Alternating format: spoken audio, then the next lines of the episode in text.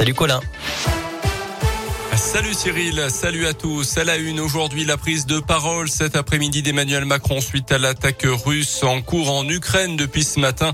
Après un conseil de défense à l'Elysée, le président de la République s'est donc exprimé tout à l'heure, saluant notamment le courage et la détermination du président et du peuple ukrainien. Le président de la République a rappelé les efforts diplomatiques faits ces dernières semaines pour éviter l'affrontement direct. Euh, selon lui, nous avons tout fait pour l'éviter.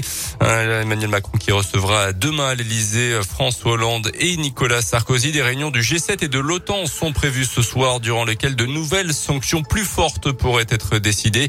Euh, sur le terrain, de nombreuses frappes aériennes notamment sont observées donc euh, sur l'ensemble du territoire ukrainien et non pas uniquement sur les territoires des républiques séparatistes pro-russes de l'Est de l'Ukraine. Euh, des combats auraient lieu en ce moment auprès de l'ancien site nucléaire de Tchernobyl. Côté victime, au moins 40 soldats et une dizaine de civils ukrainiens sont morts selon un premier bilan. Dans la région, les élus également s'indignent de cette offensive russe. Des drapeaux ukrainiens ont été installés sur le fronton de plusieurs mairies comme à Clermont ou à Lyon où un rassemblement est prévu euh, ce soir. La députée euh, ligérienne Valeria Faure-Muntian est la présidente du groupe d'amitié parlementaire à l'Assemblée nationale France-Ukraine. Elle est en contact avec des Ukrainiens restés sur place. On l'écoute sont en colère. Sont très en colère.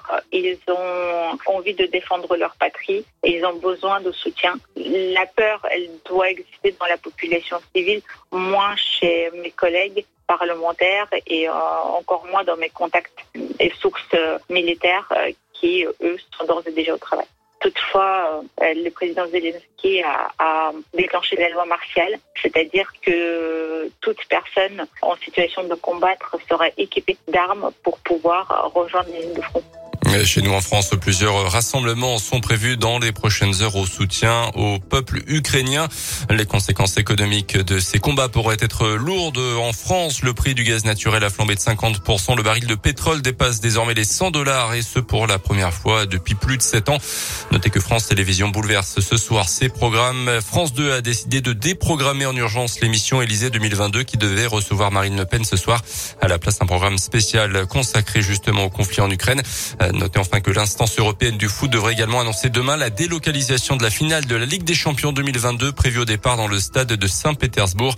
Euh, plusieurs pilotes de Formule 1 ont également appelé à boycotter le prochain Grand Prix de Russie euh, prévu à la fin du mois de septembre. On termine plus légèrement avec euh, les sports et du rugby. à deux jours maintenant euh, du match entre l'Écosse et la France dans le cadre du tournoi destination. Le staff des Bleus a dévoilé aujourd'hui la compo de départ. Le Clermontois Damien Penaud sera titulaire pour rappel. Les Bleus ont déjà remporté les deux premiers matchs du tournoi destination contre l'Italie et l'Irlande. Merci Colin.